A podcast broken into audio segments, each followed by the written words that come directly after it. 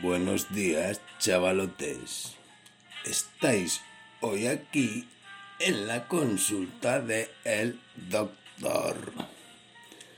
Segunda jornada de letargo deportivo, donde deambulan equipos aletargados, soñonetos y otros más pendientes de aligerar jugadores y fichas que de sumar puntos. Esta Liga Santander, más que una liga de fútbol, parece los almacenes Arias. Y así los partidos que hemos visto, se diría, son más de pretemporada que la de antaño proclamada mejor liga del mundo. Vamos a recetar un cóctel de ginseng siberiano con una puntadita de antidepresivos para ver si comienza ya a carburar la competición.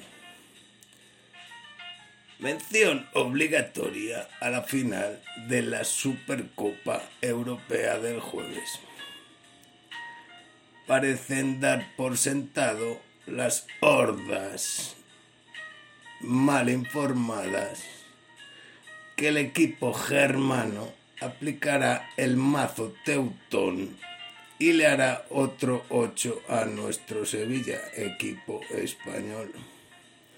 Sí me parece que el equipo alemán es favorito, pero mucho me temo que va a sudar cerveza o tinta bávara para llevarse el match.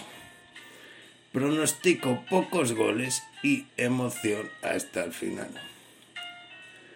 Despedimos hoy esta consulta recordando a mis fieles seguidores de Radio Polilla que como bien ya saben, no por mucho madrugar, amanece más temprano.